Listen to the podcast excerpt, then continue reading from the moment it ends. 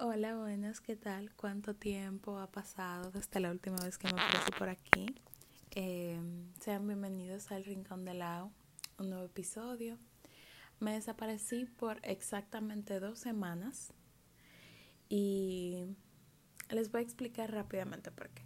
Resulta que el Rincón de Lao está creciendo mucho. Para lo que yo me imaginaba que yo iba a lograr está creciendo demasiado y está uniéndose a esta familia personas que físicamente no conozco, porque antes solamente lo escuchaban mis amigos físicos, ¿verdad? Y mis virtuales también. Entonces, eh, me entró el miedo, me entró el miedo de, y si yo digo algo incorrecto, y si en 10 años yo me arrepiento, pero la vida es una, llegué a la conclusión de que la vida es una, me dijeron que el que no se arriesga no gana. Y honestamente se supone que el Rincón de Lau es un espacio para poder decir sin filtros, sin cadenas, todo lo que pasa por mi mente sobre un tema específico y encontrar personas que piensen o que consideren lo mismo o que, no sé, se creó con el fin de poder hablar sin filtros y con el fin de poder ayudar a gente. Entonces, yo no puedo cohibirme de decir lo que quiero decir por el simple hecho de que hay gente nueva, porque esto es algo que a la larga iba a pasar. Entonces, nada, sean bienvenidos personas nuevas al rincón. Eh, espero se encuentren bien, espero hayan tenido unas bonitas dos semanas, un bonito inicio de mes. Gracias, perro de fondo, por el apoyo emocional, claro que sí. Y nada, hoy hablaremos sobre la soledad. Cable, cable, cabe aclarar que yo en realidad sí grabé dos episodios. O sea, yo grabé dos podcasts sobre dos temas diferentes. Y ninguno de los dos me convenció. ¿Por qué no me convenció? Por esto que les dije que tenía miedo. Y el perro no me va a dejar grabar, ya tú sabes. Eh, entonces, que tenía miedo, no sé. No, nunca lo subí y nunca los voy a subir porque si no me siento 100% cómoda con algo, ¿cómo voy a esperar a que otras personas se sientan cómodos con mi trabajo? La seguridad es el inicio de todo. Entonces, hoy hablaremos sobre la soledad, como les dije. ¿Qué es la soledad? Y yo me di cuenta también que cada vez que yo inicio un podcast, desde los últimos cinco episodios, como que yo inicio describiendo las cosas y yo siento que describir ayuda a tu reconocer algo. Si tú no reconoces algo, tú no lo puedes tratar de resolver o tratar de buscarle una explicación, ¿verdad? Entonces, para mí, la soledad, o bueno, sí, la soledad, es como ese espacio en el cual un ser humano o un ser vivo, obviamente, se siente, bueno, se encuentra solo en un espacio esa es la soledad. Ahora bien, hay derivados de la, de la soledad. Hay un derivado que es estar solo y hay otro derivado que es sentirse solo. Hay una diferencia gigante, enorme entre esas dos. Y, y bueno, este episodio está hecho para que aquellos que se sienten solos no se sientan solos y que aquellos que les gusta estar solos no se sientan culpables por lo mismo, porque ha llegado un punto en el cual eh, como seres humanos nos culpamos por cosas que nos gustan a nosotros mismos. ¿Por qué? Porque nos guiamos constantemente del el estilo de vida del otro, tanto por redes sociales como por personas allegadas a nosotros. Ay, no, es que mira, yo no salgo mucho, pero a mi mejor amiga le encanta salir y ella siempre se queja conmigo porque a mí nunca me gusta salir. Y yo me culpo por eso constantemente. Bueno, son polos diferentes, son seres humanos diferentes, autosuficientes, que sin importar que cada uno ama, siente y vive de forma diferente y tú no te tienes que culpar por querer hacer cosas diferentes. No sé si me voy a explicar, pero bueno. Em, yo leí, bueno, no, yo no leí, yo vi una conferencia el año pasado que se llama Claves para saber estar solo y amar la soledad pasa. Eso está en YouTube, lo pueden buscar con ese mismo título. Eh, y de ahí yo aprendí mucho. Y yo creo que desde ahí hasta hoy en día desde el momento en el que yo escuché esa conferencia hasta hoy, ha existido un cambio muy grande entre mi, mi forma de ver las cosas. Entonces, existen tres tipos de, de soledad según Borja Vilaseca. Una es eh, la soledad estándar, sentirse solo estando acompañado. Yo considero que esa es la soledad más dolorosa. Porque no hay nada peor que tú estar rodeado de familiares o de amigos y de tú sentir un vacío por dentro, de tú sentir que te falta algo, de tú como que sentir que no entras en el espacio, como que no encajas. Yo siento que la soledad estándar es la que más debilita tanto el ámbito emocional como el ámbito físico de una persona, porque nuestra mente se refleja en nuestro cuerpo. Esa es la verdad. Entonces, cuando una persona tiene la soledad estándar, no importa con cuántas personas se rodee, se va a seguir sintiendo solo y va a seguir sintiendo este vacío por dentro que nunca se le va a ir hasta que no trate de exteriorizarlo, de hablarlo consigo mismo, hablarlo con un amigo cercano o con otra persona, etc. Y las personas que padecen de esta soledad, bueno, padecen suena como una enfermedad, la soledad no es una enfermedad, bueno, las personas que se representan o que se identifican con la soledad estándar sin darse cuenta se rodean constantemente de personas que probablemente sean mala influencia por el simple hecho de querer llenar ese vacío. Y la soledad estándar, todo esto que yo estoy diciendo lo estoy diciendo por mí, yo no estoy leyendo nada, cabe resaltar. Eh, entonces, ¿qué yo estaba diciendo? Ya me perdí. Perfecto, bravo, bravo, Lauri. Bueno, que, ah, la soledad estándar yo considero que no solamente esta, sino todo lo que conforma el la mente de un ser humano o de una persona, yo considero que inicia desde la infancia. Y una persona que padece de soledad estándar es una persona que probablemente durante todo su proceso de vida haya sentido abandono de parte de sus padres y de parte de sus familiares cercanos tal vez haya sentido una pérdida eh, física de, de una persona, tal vez se haya sentido solo constantemente, haya tenido que criarse solo básicamente. Y en lo personal, yo considero que de las tres, eh, de, las, de los tres tipos de, de soledad, este es uno con los que más yo me represento porque he pasado muchas veces por ese proceso sin darme cuenta de que el problema en realidad no eran las personas, sino que era yo, que yo no había sanado algo y que el hecho de que yo no haya sanado eso hacía que yo representara constantemente mis inseguridades en mis relaciones sociales. Cuesta entenderlo, pero es la realidad. Entonces, esa es la soledad estándar. Ahora bien, la soledad reactiva. Ama a la humanidad, pero no soporta a la gente. Es incapaz de convivir. Incapaz. Es decir, yo soy una persona narcisista, soy una esta es la forma en la que yo lo veo. Cabe resaltar, no soy psicóloga.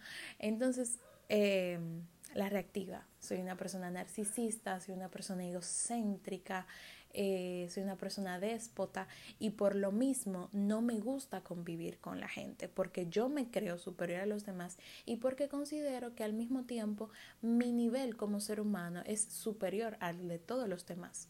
Para mí eso es una persona con soledad reactiva, una persona que yo amo el mundo, pero no soporto a la gente, no soporto estar rodeada de seres humanos, escuchando cómo hablan baba 24/7, porque la realidad es que de las del 90% de los juntas sociales que existen en el mundo, ese 90% está destinado a algo que no es productivo, algo que no nutre a las personas que están en el mismo, algo que no nutre la mente de las personas que están en el mismo, etc. etc.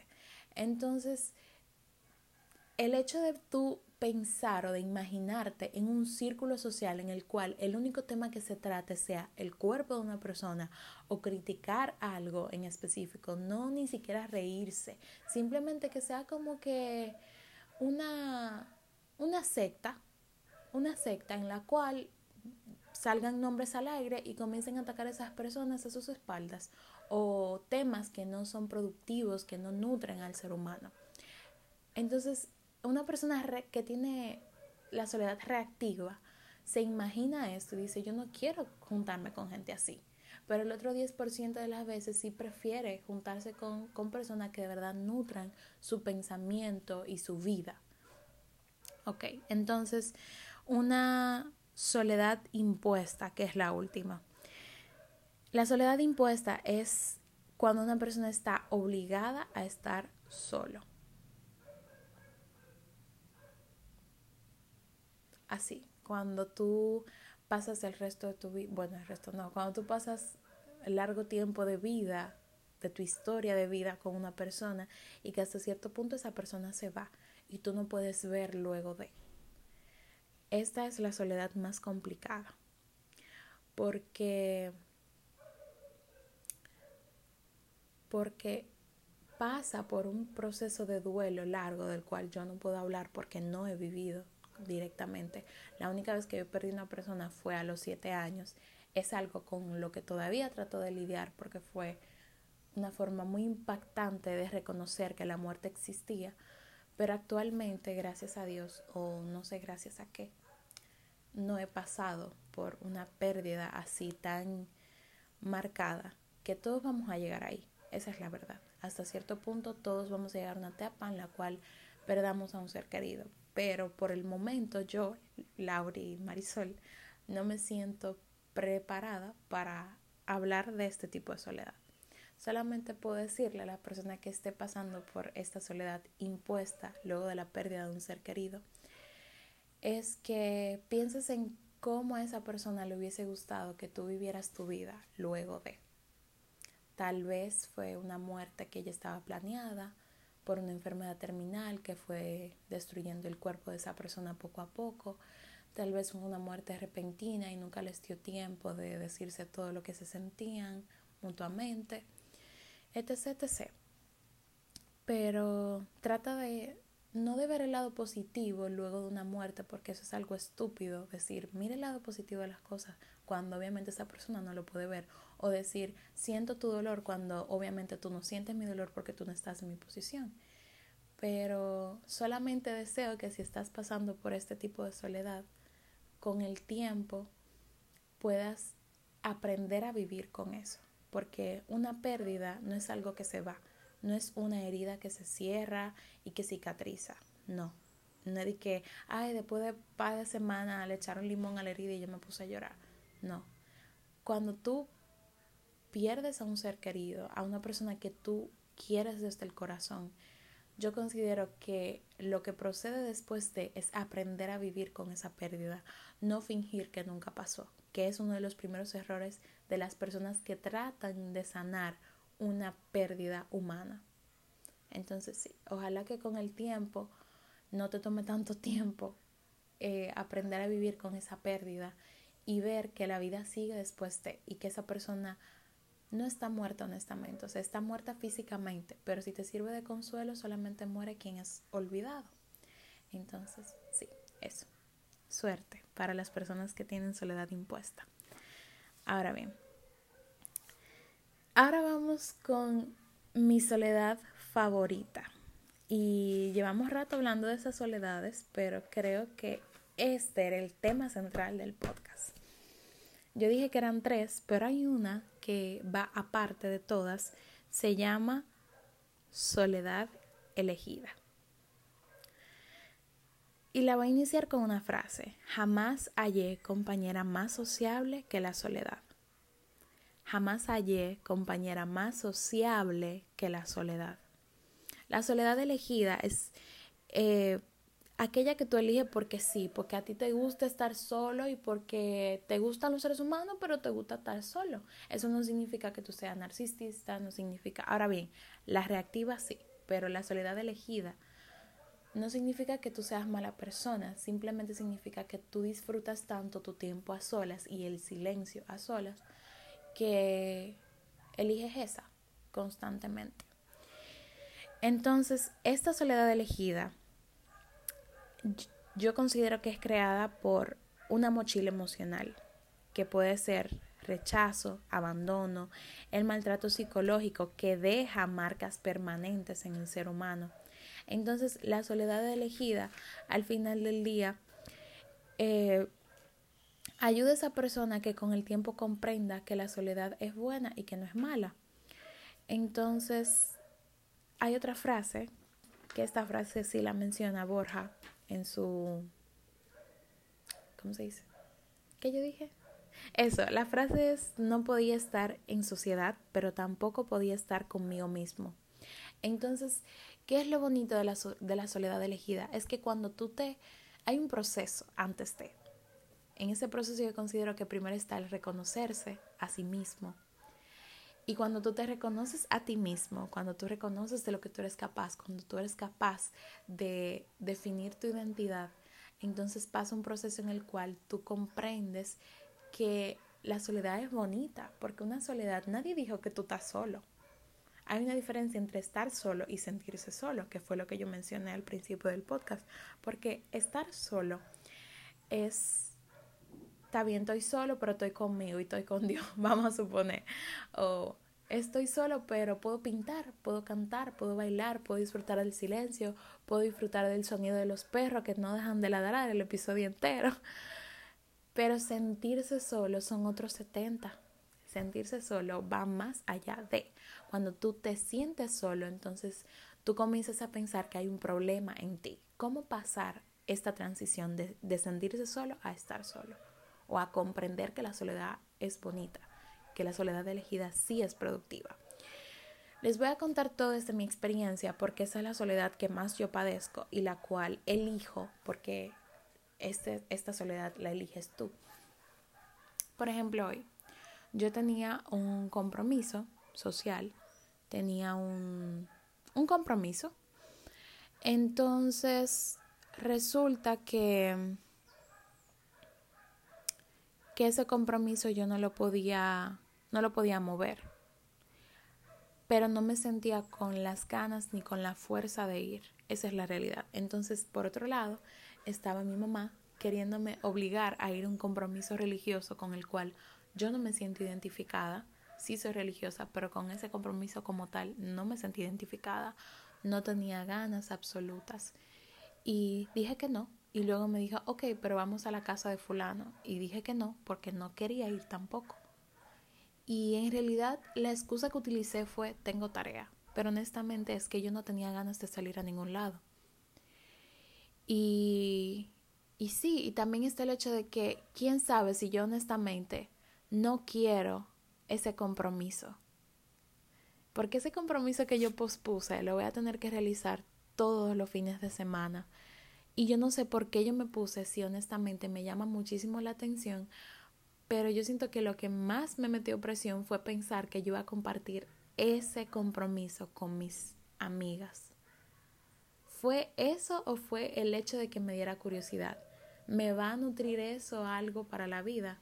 Tal vez con el tiempo yo tenga que dedicarme a eso, quién sabe, la vida da mucha vuelta.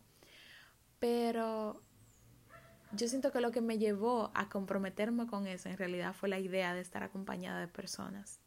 Porque los fines de semana, cuando yo tengo un compromiso fijo que no puedo mover, es lo que me empuja o que me obliga a ser una persona sociable, yo no me considero una persona sociable.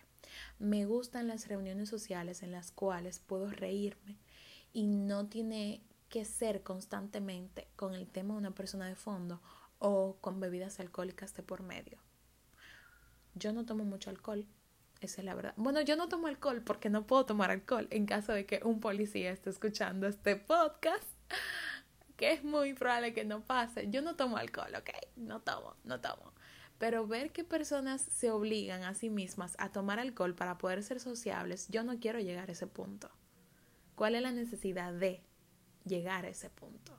Cuando constantemente podemos como que ser sociables sin necesidad de alcohol o de droga de por medio. Ay, Spotify, eh, lo lamento. O la necesidad de sustancias de fondo. Entonces, ajá, yo dije que no porque, porque puse la excusa de que tenía tarea. Honestamente, sí, yo tengo tarea, pero esas tareas yo las puedo hacer en el transcurso de la semana. Yo solamente quiero estar en mi cama cuando termine el podcast, prepararme unos panqueques y ver video en YouTube. Eso es lo que yo quiero, honestamente. Y yo lo lamento desde el fondo de mi alma. Pero yo siento que yo voy a tener que cancelar ese compromiso. Porque los domingos son mis días para yo ser yo, para yo dormir, para yo olvidarme de que el mundo existe y tal vez en un futuro yo pueda, qué sé yo, aprender de eso sin necesidad de utilizar mis domingos. No sé, chama, no sé. Es que no sé si me voy a arrepentir, pero es que es que yo sé que yo no lo voy a lograr, porque por ejemplo, el otro domingo yo sí tengo un compromiso, o sea, tengo dos compromisos y los dos necesitan tiempo. Y yo sé que si vuelvo a faltar el compromiso que falté hoy, voy a quedar mal y me da vergüenza llegar tarde o no hacer las cosas cuando me comprometo a hacerlas. Pero mi salud mental va primero. Yo llevo 20 minutos hablando de esto. Dios mío. Bueno, en fin, recordatorio. Para terminar el episodio, porque no puedo seguir hablando, ¿verdad? La soledad es muy bonita. La soledad es tan bonita. O sea, tú elegir estar solo, estar no solamente soltero, sino elegir el silencio, elegirte a ti mismo con música, con audífono, bailando en pijama o en panty en tu habitación, en tu habitación. Eso mismo, ¿me entendieron? Es de la cosa más bonita que le puede pasar a un ser humano. El tú elegir estar solo demuestra que tú te quieres a ti mismo, que tú te respetas a ti mismo. Y nadie te puede decir lo contrario. No le tengan miedo a estar solo, señores. De verdad estar solo es muy, muy bonito. Y yo no sé cuántas veces yo lo he repetido ya, la palabra bonito, pero cuando tú eliges estar solo, tú aprendes a no tener una dependencia emocional de nadie. Y cuando una persona quiera romper tus esquemas de soledad, va, vas a darte cuenta que tú tienes tus límites muy marcados en la vida. Elige estar solo, elige disfrutarte tu vida sola y de vez en cuando acompañada. Y el próximo podcast va a ser acerca de la felicidad, porque creo que la soledad y la felicidad van conectados, o por lo menos la soledad elegida y la felicidad van de la mano. Que tengan una bonita semana. Hablaremos un poquito más de este tema en el próximo podcast para que no se cansen tanto de mí.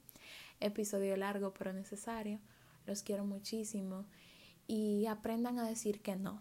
Porque a pesar de que yo grabo un podcast hablando de eso y de cómo yo iba a poner límites en mi vida, todavía me cuesta porque siento la presión social de las personas a mi alrededor.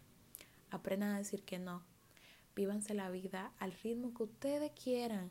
Los amigos sí son para siempre, podrían ser para siempre, pero una amistad no te puede cohibir de tú elegir tus propios tus propias metas. No sé si me explico, pero bueno, los quiero mucho. Fue un placer. Chaito.